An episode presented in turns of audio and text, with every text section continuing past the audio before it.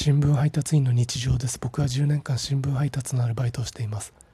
今日朝刊配達中の午前2時30分頃民家から豚肉を焼くような匂いがしました。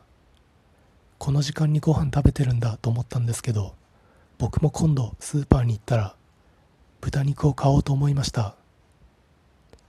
その民家の方は気づいてないですけど広告効果出てますよ。